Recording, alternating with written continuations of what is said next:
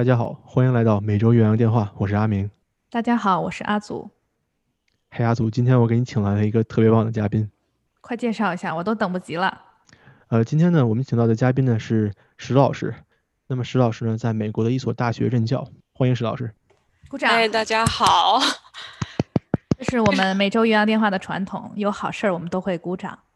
嗯啊，非常荣幸来到这个节目，也非常荣幸能有机会能跟大家一起分享我们现在的学习生活。谢谢石老师。首先，呃，我想问第一个问题哈，呃，石老师，您能否给我们介绍一下您是如何成为美国大学的教授的呢？呃，这是您一直以来的目标，还是说一路上有一些契机，嗯，帮助您走到今天这个这个职位？啊，这个问题我觉得挺好的，我觉得是咱们每一个来美国留学。甚至就是一来，嗯，就会考虑到的一个问题。然后现在的留学生，大家来的也越来越低龄化了，然后可能考虑的这个问题的时间也会提早。所以呢，我就想跟大家来分享一下我自己的经历。我个人呢是从 master 的阶段，就是硕士阶段来到美国读书的。所以硕士阶段，你大概会对你的本科的学习有一个大概的知识上面的了解。然后来到美国之后呢？必然是要面临着就业的问题，所以这个压力到底当时的话是，呃，挺多人都会探讨的一个话题。大家平时聚会啊、聊天啊，都会说，哎，将来想干嘛干嘛。啊，我在硕士期间呢，其实还是没有很定型，就感觉我硕士来美国看看，有一种这样的心态来读书，啊。也好也不好了，但是在这个过程中呢，我是有去观察这个美国的社会，它的一个，呃，在我这个专业上面的一个分工，啊，也会跟那个学哥啊、学姐呀，甚至老师去聊，大学里面老师去聊，然后也和也会结合我作为一个国际学生的身份来进行调整，所以我这个过程呢，就是一个就是车到什么船到桥头自然直的一个过程吧。所以我觉得大家可以结合自己的背景，还有结合自己来美国的时间，做一个大概的职业规划。然后讲到这个问题，我就可以具体的分析一下我们这个专业。啊，我是经济类专业的，就是经济类的这个专业呢，它其实学的非常广，在商科里面，我觉得也可以算作一个基础学科，或者是。万金油就是你就业的时候，你发现，哎，好像是很多专业都可以申请，好，好多方向都可以申请，啊，所以呢，我当时就是做了一些研究吧，比如说咨询，比如说银行，比如说数据分析类的，啊，还有一些呃工作，它可能是政府类的，啊，再就是大学老师。那大学老师他的门槛就是必须是需要博士学位，然后其他的很多行业其实硕士就已经足够了，更多是看你的技能。准备到大学老师这个步骤的时候，我其实更看重就是说在每一个行业里面，我将来究竟要做什么。然后大学老师呢，我觉得他就是特别适合我的个人特点，然后我比较喜欢工作内容有一定的新鲜感，有一定的自由度。然后也希望我自己将来是一个研究型的，呃，工作者，可以有自己的 story 去 build up，可以有自己的这个 research topic 去 focus。就是我这一辈子，我希望在一个领域做得更专，啊，然后同时呢，还可以教书。教书的话，就是你可以把你所学所用传授给接下来的下一代，然后你也看得到你所教的小同学们他们。有对这个学科的新的认识，有一些变化。我觉得这个，呃，工作带给我来的工作成就感是，呃，和其他工作不一样的。所以这是我比较喜欢这份工作，最后选择，啊，进入做一个高校老师的这样的一个最终的考量吧。谢谢石老师的分享，我觉得真是谦虚了。虽然说是船到桥头自然直，但其实就是其实在这之间，石老师做了很多工作。比如说，包括跟自己的教授啊，还有周围的这些啊以往的同学，是吧？有这种沟通和打算。我觉得这一步，其实我感觉，就是当时我在上研究生的时候，很多人是可能没有考虑的。然后另外一点，我想说，就是因为我在高中教书嘛，所以刚才石老师在分享的时候，我就在想，那在大学当老师和在比如说中学当老师有什么不同呢？我听上去，我觉得说在大学的话，可能这种啊老师在他这个领域做研究的这种。成分更大一点，但是在中学的话，可能是教学这部分，我觉得占更多，甚至说你要考虑学生的这种身心发展，还有包括这些方面。但是因为在大学就是教大学生嘛，所以大家都是成年人，这部分少一点。好，确实，大学里面的话，作为 faculty，呃，相对而而言，工作的分工会更细。比如说我们那个上课，呃。主要也是教书，但是上课之后，可能学生的身心的话，我们需要和学校其他部门来协调。比如说他们的心理健康，我们可以 refer 就把这个学生建议到那个心理咨询中心，然后有那个职业规划中心。如果他们有找工作的需求，我们也可以建议他们去那儿。所以就是，嗯，工作的分工要更细致一些。相对高中，但是在大学里面，它也取决于你在一个什么样的大学系统。我这里可不可以简单的介绍一下美国大学的呃系统？因为我觉得对中国出来的学生，他可能不是特别了解，就像我当年申请出国一样，可能只是会看排名。对对对，太好了，请徐老师分享一下。像那个美国大学系统的话，它的主要的，我觉得两个。呃，系统一个是公立和私立，再就是一个是 research 和 teaching。先说公立和私立吧。公立大学和私立大学就是从这个大学主要的这个经费来源来看的。啊，我觉得咱们中国大学大部分都是公立，而且好的资源也都是在公立大学。然后像美国的话，公立大学的话基本上是由州政府来管理。啊，但同时，美国有很好的私立大学，有也有一些很小的私立大学，像那个文理学院，还有像常春藤，这些都属于私立大学。所以就是，嗯，大家当时学美国就呃来读书的时候，可以看一下这个大学的系统。公立大学呢，就是你可能接触的学生，他们的话是来自各种各样的家庭，然后可更多的话会是从你所在的这个州当地来的大学生。然后私立大学的话，就可能是大家的家庭背景呢，尤其是常春藤这种会好一些。然后同时的话，你这个学生的呃来源地会特别多样化，可能哪里都有。再就是公立大学的学费相对于私立大学要低一些，对我们国际学生来说可能差别不是那么大，但是对对于他们美国本地学生来说，那是差别非常的大。啊，所以这是这个系统。再就是美国大学里面有研究型大学和，啊，教书型大学，可以这样翻译。研究型大学的话，它的嗯，大学里面的老师呢会有很强大的研究背景。啊，像我读博士的大学，一般有很多博士点的大学呢，通常在美国都属于这种大学。然后我们在那个 US News 上面所看的排名，大部分也是这些大学的名头。但是其实，在美国还有很多 teaching school，啊，像我现在呃工作的这个学校呢，它就偏 teaching school。然后这个这种学校它更注重本科教育，我们也有博士生、研究生，但是和研究型大学相比，那肯定是要首先这些点儿要少很多，所谓的博士点、什么研究生点要少很多。而且我们教学的主要任务都是在带本科生，而不是在带研究生和博士生。这其实的话，我觉得是对于来读本科的中国学生一个很好的选择。你进到这种大学的门槛要低很多，同时在这些大学里面，你可以接受到比研究生大学更好的一个关注度，然后老师、同学什么的也会对你更好的去进行一些课堂上的关怀，还有下课你也会和老师有一个更紧密的联系。所以这是呃不太一样的地方，跟大家补充一下。对，这个时候我就想问一个问题哈，因为比如说我现在接触的学生大部分是初中生、高中生，其中还包含很多的国际学生，但是我每次感觉就是说跟他们聊天的时候，他们比较向往的大学都是那些知名的，甚至说是这种咱们知道的常春藤这种名校，他们很少会考虑或者说了解到这些 teaching school。那我就想问一问，就是说对于这些高中生来说，他们是怎么样能获取这些信息呢？或对吧？哦，这也是一个特别有意思的问题，也也是我工作之中才接触到美国大学，啊招生的一些方法。像我们大学是州立大学，它对自己的定位也很明确，它不会像研究型大学去抢那些特别优秀的博士生、研究生，它就是会把它的目光放在当地、当地周围的几个郡、几个市，然后他们会派那个招生的团队下去到下面的高中去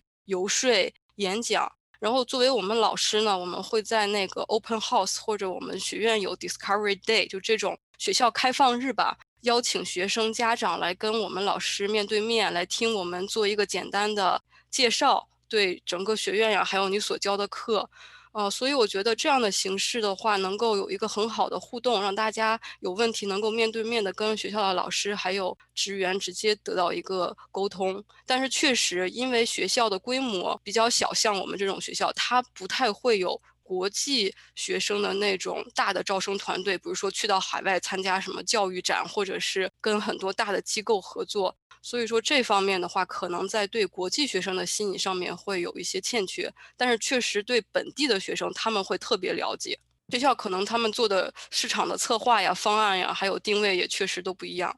明白了。所以我的另一个理解是，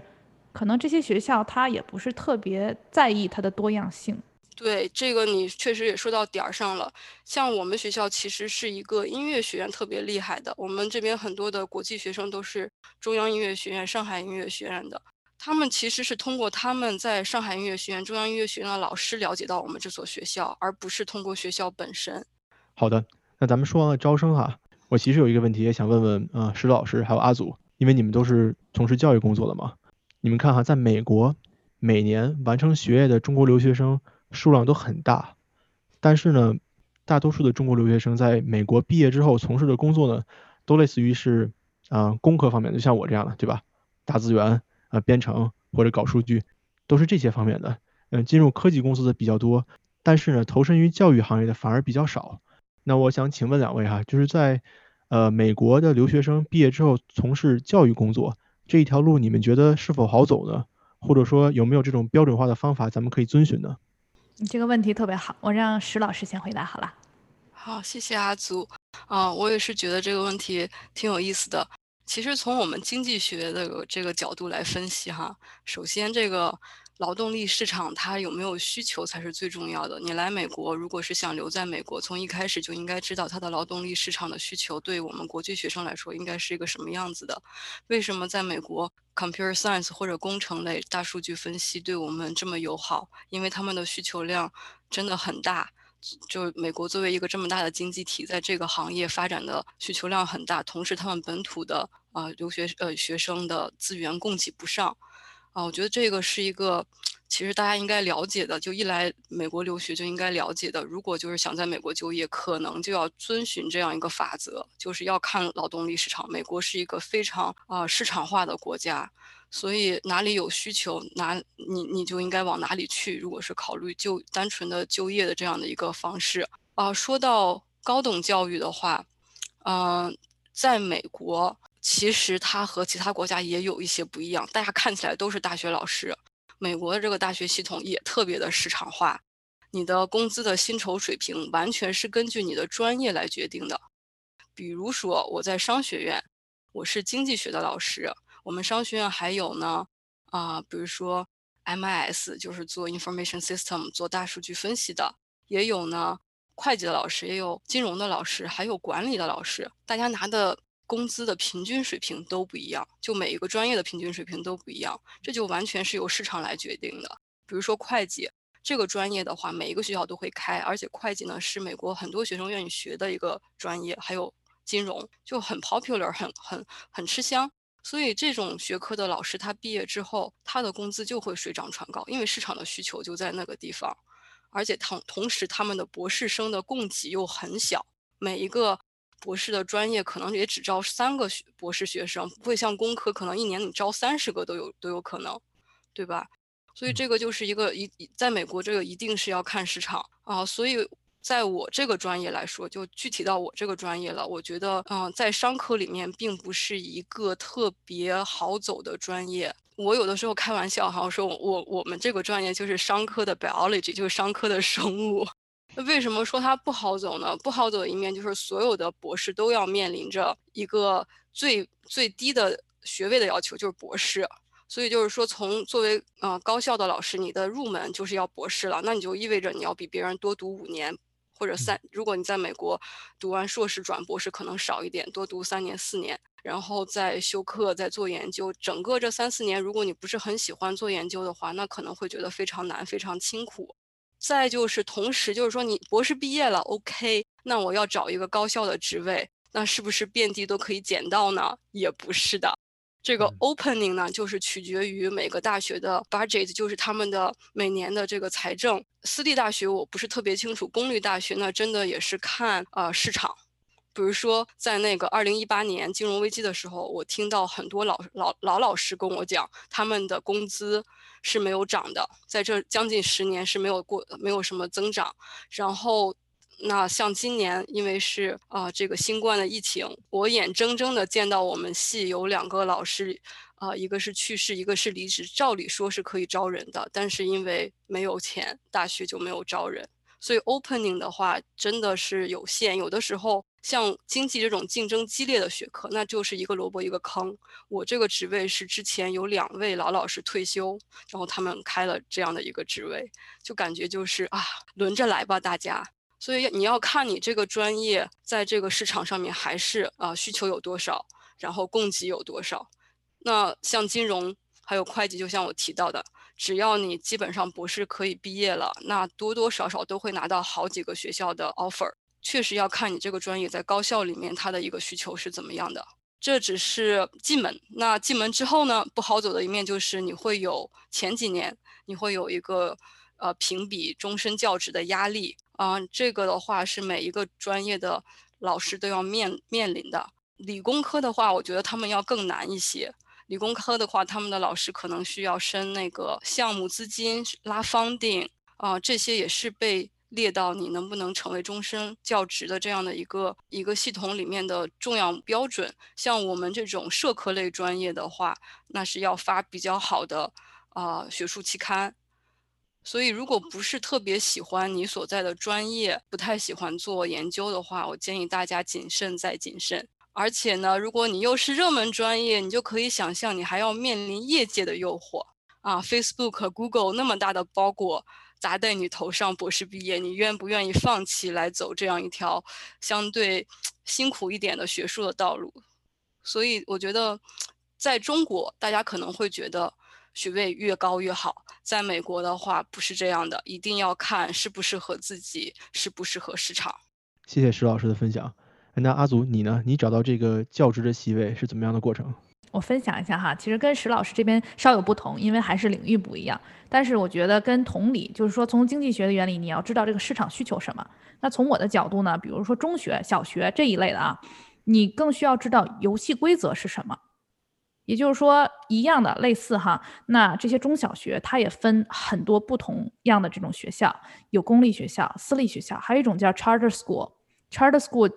翻译过来就叫注资学校，就是说它是介于公立和私立之间这么一种存在。那比如说你在公立学校的话呢，那你是需要有教师证的。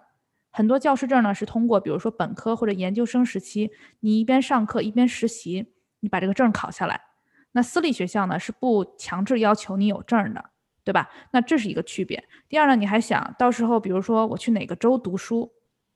美国这个州的事情，咱们之前节目中讲过非常多次。每一个州在每一件事情上，他们规则都不一样。所以有一些州，说实话，它对嗯国际学生来说，它并不开放这个选项。就是你作为一个国际生来到美国，你甚至连考这个州的教师资格证的机会都没有。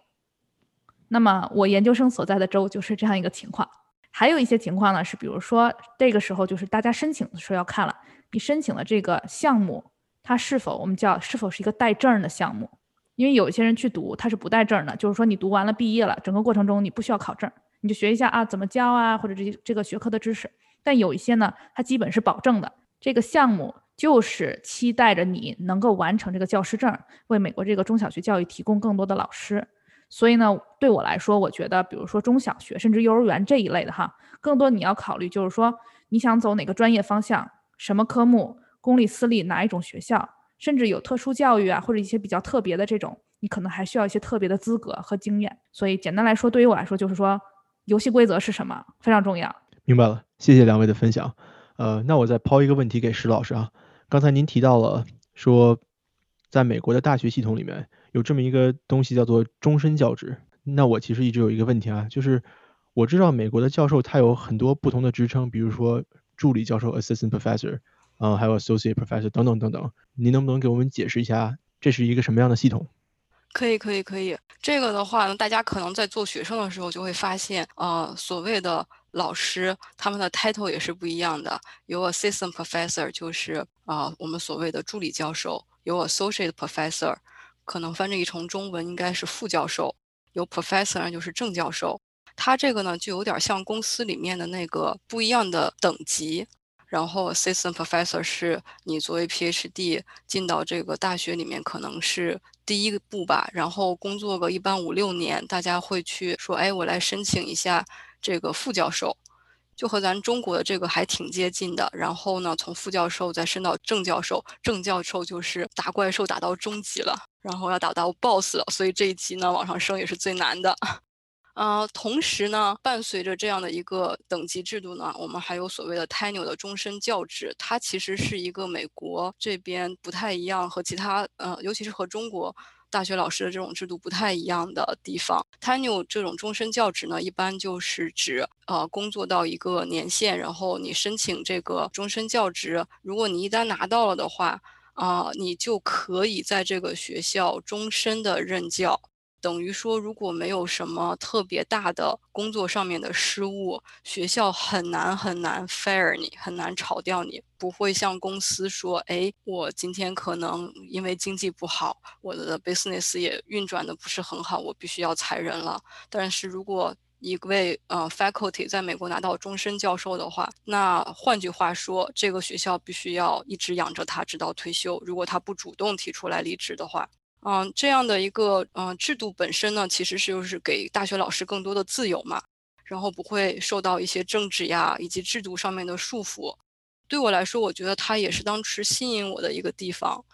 就是在美国这种市场化特别强的国家，没有一个铁饭碗，真的就是大家在金融危机的时候会发现特别明显。然后我们的所有的市场的起伏都是跟着金融金融市场这啊，就是整个市场的这样的一个。大的方向走吧，但是教育类的工作呢，相对而言很稳定，尤其是拿到终身教授这样的一个 tenure 之后的话呢，基本上就非常稳定。然后我觉得对很多生活上面的规划呢，也让我感觉会更踏实一些。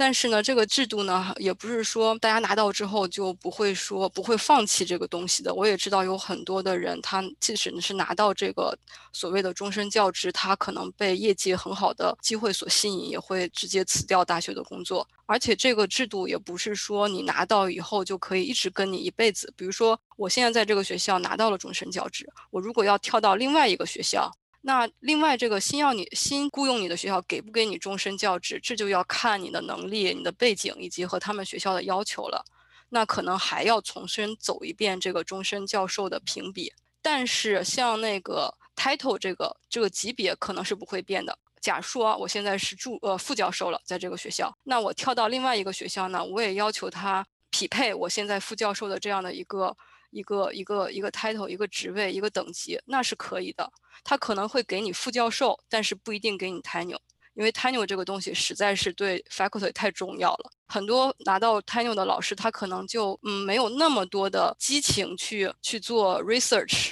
可能科研上面划水一点啊，这个都很正常的。所以大家呃在前几年的话，为了 tenure 还是很多产的一般。我想插入一个小问题哈，就是关于 tenure，我知道呃，美国的公立的中学也是有的。那么对于大学来说，是不是也是只有公立学校有呢？还是说都有？都有，私立学校也有。我们之前有同事是从私立学校转过来的，他是在那个学校拿到 tenure 的，但是因为呃，肯定是学校和学校之间的平台资源不一样，他也是跳到我们学校重新拿了一遍 tenure。哦，对这个制度，其实还有一点，就是我有很多朋友，尤其是商科类的回国。现在国内的财经类高校，或者是比较那个名气大一点的高校，大家其实是可以去看，他们其实现在也已经采取了这个汰牛制度。他们国内是叫长任轨，和美国这边有点类似。比如说你先来啊做助理教授，然后工作个五六年，大家评比，那干得不好就是直接可以走人的，不像传统的中国大学，基本上就是一个金饭碗，可以做一辈子，所以压力也挺大的。我记得当时我在本科实验室。嗯，给人家刷试管的时候，那个实验室的老板就在为自己的 tenure 奋斗，基本上每天的工作压力都会特别大，他也会在实验室自己去做实验，就是为了想加速这个产出嘛。嗯。但是有些拿了 tenure 的教授呢，他就不会再去自己的实验室了，只是会在办公室里见一见学生，安排一下实验。对，而且在美国的话，我能想象顶级的那个 research school 压力是非常非常大的，所以这就是我之前也说的，如果你对这个专业、这个领域不是那么感兴趣，真的不要把自己压在那里读博士，压在那里非要做教授，没有意思的。就是这个工作本身一定要能够燃起你工作的成就感和激情才值得。而且在 Tenure 的评选过程中，每一个学校是不一样的标准的。我们在的学校肯定不会像啊第一类的研究型大学要求那么高，我们可能会更偏一点 teaching 上面你的教学的啊方法呀，还有教学的评比，再加你发文章的这个质量和数量。好，那么我下面再问两位一个问题哈，咱们从这个美国的教育角度来说，相比于中国的教育制度。你二位觉得美国的教育它有什么亮点和突出之处呢？咱们这样，这次按照年龄说起，因为我教授的学生稍微比较小一点嘛，从初中到高中，我觉得对于我来说，嗯，最为突出的一点就是在美国的中小学、中学，尤其是学术其实并不完全是第一位的，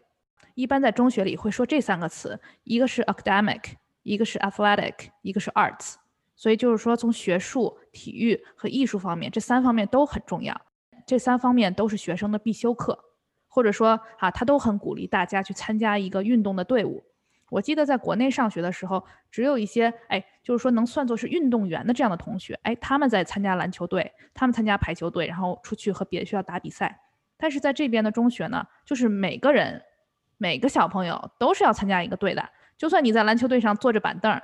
那今天我们出去跟别的学校比赛，你也跟着一起去，那说不好你也会上场五个五分钟，就算你是板凳队员。所以我觉得，相对于来讲，我看到的这种啊，在美国的这种学校教育还是比较全面的。我觉得这个是我特别想就是 highlight 的一点。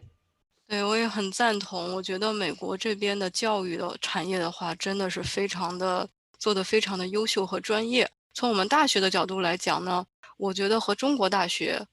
最根本的一点，同样是公立大学哈，但是我们还是以学生为本的。真的，我我在这边做老师，我觉得这一点对是对我啊冲击最大的，因为我长在那个中国教育体制的一个背景下面，大家进了大学之后，对老师的一一种教学的态度也是啊，老师就是老师，然后学生就是学生，只要是我完成作业了，我拿到分儿，然后就可以了。呃，老师可能主要的话也是会去忙科研，会去拉项目，因为这也是他们评比职称的一个重要的标准，也我也非常可以理解。但是从美国大学来看，像我们的这个大学，它是注重本科教育的。我记得我面试的时候，大学的商学院院长就跟我讲啊，我们这里的首要的话肯定是教书，要首先要把学生照顾好，然后你才可以去更多的去做你的 research。我觉得这确实是一个大学的基本，就是以生为本。哦，同时呢，就像我之前提到的，我们会有这种学校的开放日，就是让大家一起来看一下啊，我要去的大学会是一个什么样子呀？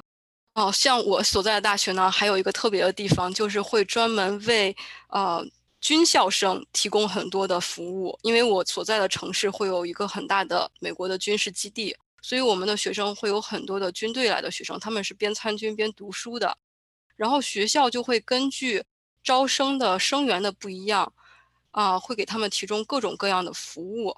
然后学校整个的流程也都是在根据学生的需求走，什么时候你可以帮助你申请学生贷款，什么时候老师来帮助你选课，然后什么时候你开始做就业的准备。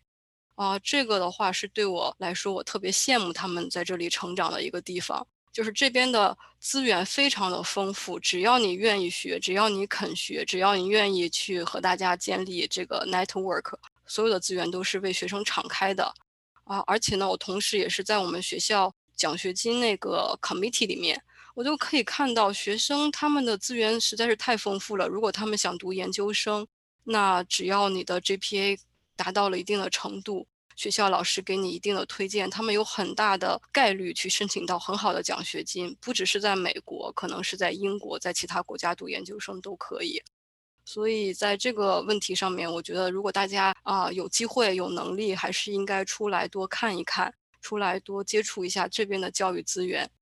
嗯，我特别同意。这个时候我想加一点哈，就刚才我们说，就是说学生并不是说来到教室上课。跟老师完成任务、交了作业就拍拍屁股走人了，就是不是这么简单，还有很多其他的东西，对吧？那比如说在中学来说，你有很多参与度，你跟学校参与度、体育活动、学校过节日或者学校有任何这种社区服务啊、实践，咱们说这种社会实践的活动等等，这都是参与。所以其实我知道听我们节目的观众有一些可能是留学生的家长。还有一些可能是年龄比较小的留学生，所以我就想说，有一点我注意到，就是我的有一些国际生，他们对于学校活动的参与度很低，也就是石老师说的很多这种资源，他并没有享受到，他并没有这个伸出手去，甚至说接触到，他们可能来到这里还是带着同样的思维，就是说他就看眼前这些学业的情况，但是忽视了很多其他的这种机会和资源。所以我觉得，就是如果我们听众朋友啊能有这种机会的话，还是跟石老师说的一样，多多去啊看一下周围还有一些什么可以去尝试的。毕竟是在上学的阶段，有越多的机会那是越好的。对，这里我也想补充一点，我想起来前段时间我看的一个那个节目是关于李雪琴的，哦，我特别喜欢李雪琴，也是因为啊吐槽大会，有时候我就关注了她往期的一些啊音频啊视频，她提到有一点，她曾经得过抑郁症。然后他特别难过，他当时因为这个事情去找了北大的心理咨询中心，然后都当时给那边的老师下跪说：“你一定不要告诉我们学院，这是他唯一的要求。”然后但是没有想到这件事情还是被私下通知了学院。我当时听了非常的震惊，为什么呢？因为我作为这边的大学老师，我们入职的可以说第一个学期吧，学校里面就会给我们这样特别的培训，怎么样？嗯。因为我们不是专业，但是他会给我们讲学校有哪些资源。如果你遇到了这样的课堂上面，你感觉到学生啊很久没有来，或者他的表现有一点不是很正常，或者不是很积极，如果你觉得有必要帮助他的话，请联系学校的心理咨询中心。所有的学生的信息都是他们的隐私，不可能说他去了学校的心理咨询中心就会透露给其他的一方。而且我做的，我作为老师也是挺惊奇的一点是，我被特别关照，说你你千万不要把学生的成绩给家长，因为在我们的印象里面，学生的成绩那肯定是家长会知道的。但是在大学里面，他们是认为学生也是成年人了呀，然后美国的这个对隐私的保护也是特别全面，如果没有学生的授权，家长也是不可以来看学生的成绩的。这一点也是对我的整个的在中国体制教育下有很大的冲击。对，所以我大学时候拿的 C，我妈都不知道。现在妈妈知道了。现在我妈知道了，开玩笑，开玩笑。啊，那前面说了这么多，其实就是先说怎么能当上教授，在大学工作，以及在美国大学工作到底是怎么样一个经历。那我觉得大家很多听众都非常关注的一点，就是说，那我们作为亚裔，在美国的职场。呃，这种工作环境和待遇下到底是怎么样一个情况？而且尤其是在这种高等教育工作的领域，感觉相对还是说亚裔和华裔比较少。所以可不可以请石老师分享一下？其实这个问题我也是觉得特别自豪的来回答。在这个高等教育领域，其实我们亚裔的老师比例非常高，尤其是中国人、韩国人。如果印度人也算亚裔的话，那那整个的呃群体就更大了。尤其是在商科还有工程，啊，我觉得这也是我们中国留学生可以嗯考虑的一条道路。在这个高等教育领域呢，你可以想象，大家可能只是更关注于自己做的研究的领域，想把它做得更专。相对而言，办公室政治呀，或者是啊一些政治上啊以及人际关系的问题呢，我觉得比在公司要少一些。所以在晋升上面，它主要是评审你个人的研究的成果、教学的成果，然后没有说是，哎，你你一定要参加哪个团队，你们的团队的这个工作量怎么样，然后涉及到你个人的一个一个晋升的。所以大家也看到了之前说的这个晋升的这个职位也分得特别清楚，也就是不管你是哪一国人，他都是按照这么走的。所以大家在高等教育领域见到的中国人越来越多，也是有这个因素。啊，也希望有机会能和更多国内来的高等教育的学者一起合作。呃，而且现在的话，就我身边的朋友来看，大家参与高等教育的专业的多样性也在扩大。可能以前更多的是工程类的，嗯，我见到的中国的老一辈在中国，呃，在美国大学任教的老师，大部分都是在工程类的。啊，商科类的要少一些。比如说会计这种学科，它也是和会计的税法呀、每个州的立法呀联系的很紧密，很少会见到呃中国老师。但是这几年的话，这个趋势也有在增加。我也看到很多国内啊来读本科的学生，他们会继续在这里进修，所以整个比例也在扩大。还有就是。我感觉在这个高等领域啊，做 leader 的中国人也不少，比如说院长、系头啊，所以我希望大家有志于在高等教育啊发展的同学们加油，希望能更多的看到中国人的面孔。太棒了，谢谢石老师分享。那好，今天我们跟石老师这里了解到了非常多关于在美国大学工作的这种宝贵经验。而且我觉得石老师这一路走来也也很不容易，说实话，有很多学习和我们的听众朋友们一起分享。我们两个也学习到很多知识。说实话，虽然我已经在教育领域哈，但是比如说中学和高等教育还是不一样的，我也要考虑一下。而且我的个人感想其实是在美国从事教育行业真的是非常不容易，而且能在美国的教育行业作为一个 international 国际生中国人立住脚，这其实是一个非常了不起的成就。所以。所以我也是很尊敬阿祖和石老师，我觉得你们两个人都很棒。哎，谢谢谢谢谢谢谢谢，高兴一下。今天也是我荣幸能和大家有机会来聊，也希望将来有更好的合作。咱们再次谢谢石老师光临每周岳阳电话，我们的传统，鼓掌。好的，那今天就先这样了，嗯，咱们下次再见，拜拜。下周再见，拜拜。谢谢石老师，谢谢你们。